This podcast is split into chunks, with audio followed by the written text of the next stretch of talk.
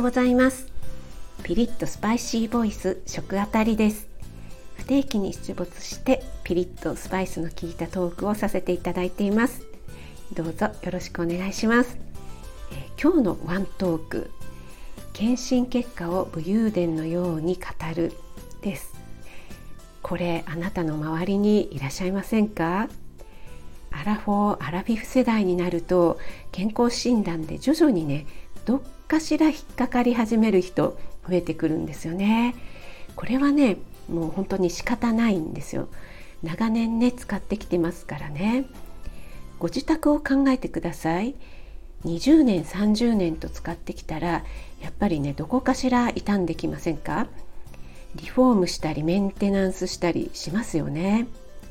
上手にね丁寧にメンテナンスしながら暮らしていれば家も長持ちしますけども何にもしないでいたらやっぱりあちこちガタがきますよね。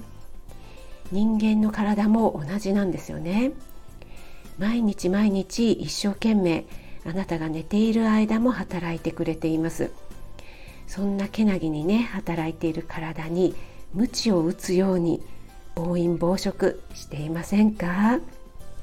お酒をねガンガン飲んだ後にラーメン最高とか言ってませんか？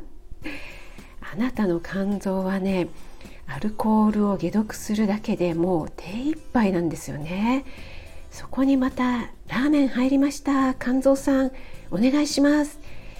って言われてもですねいやいやもう勘弁してくださいよ。ちょっと今もうアルコールのね解毒でもう手一杯なんですよ。でねもうくたくたなんですよね。そうするとですねやっぱり数値になって現れてきちゃうんですよ。そこでねやばいガンマ GTP 上がっちゃったよ。とかね中性脂肪で引っかかっちゃったよ。いや尿酸値やばいな。えいや私も私も同じ同じ。仲間仲間ってね数値の悪い武勇伝のようにね 語ってどうするんですかってね。高校生ですか、えー、高校生でいませんでした？やばい赤点だよって言ったらねええマジマジ俺も俺も赤点仲間とかね。え何？いくつ赤点だった？2つ？え俺なんか3つだしかね。自慢してどうするんですかね。自慢じゃないから。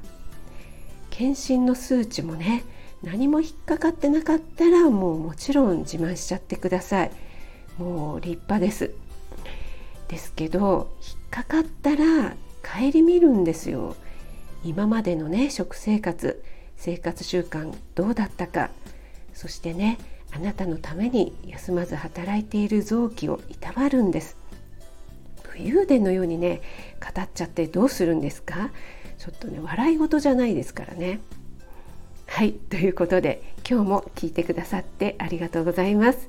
フォローいいね押していただけると嬉しいです。